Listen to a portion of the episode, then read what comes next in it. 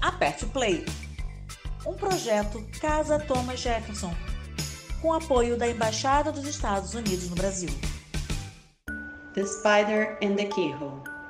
Having explored the whole house, both inside and outside, a spider decided to hide in a keyhole. Oh, what a perfect hiding place!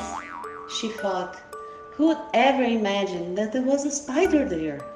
Also, it could peep outside and see everything was going on.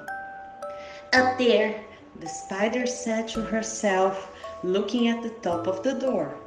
I'll make a web to catch the flies. Down there, it added, examining a step.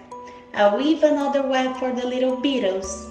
Here, beside the door, I'll set a tiny little web for the mosquitoes. The spider felt overjoyed. The keyhole brought her a wonderful new sense of security. It was so narrow, so dark, and it was coated in iron. It seemed to be more impenetrable than a fortress, more solid than any armor. Immersed in pleasant thoughts, the spider heard the sound of footsteps approaching, so she ran back to the depths of her hideaway. However, she had completely forgotten that the keyhole was not meant to be her home.